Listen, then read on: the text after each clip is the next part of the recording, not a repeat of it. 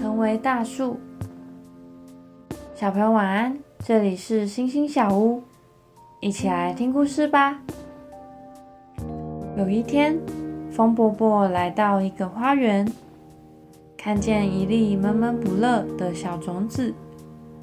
风伯伯，我觉得自己好没有用，既不像花那样漂亮，也不像小鸟唱歌好听。小种子，你不用自卑啊！其实你里面有无限的能量呢。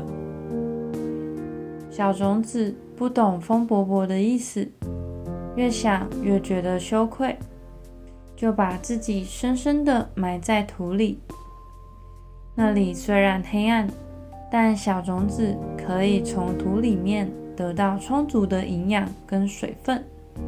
当小种子发现小鸟飞来，在它的手臂上筑巢，它才发现自己已经长成一棵大树了。还有小朋友会在它底下玩耍、乘凉，甚至在它身上爬，摘它的果子吃。它才终于明白风伯伯那时候说的话。想一想。小种子为什么闷闷不乐？你可以怎么用自己的才能去帮助别人呢？今天的经文是历代至上四章十节。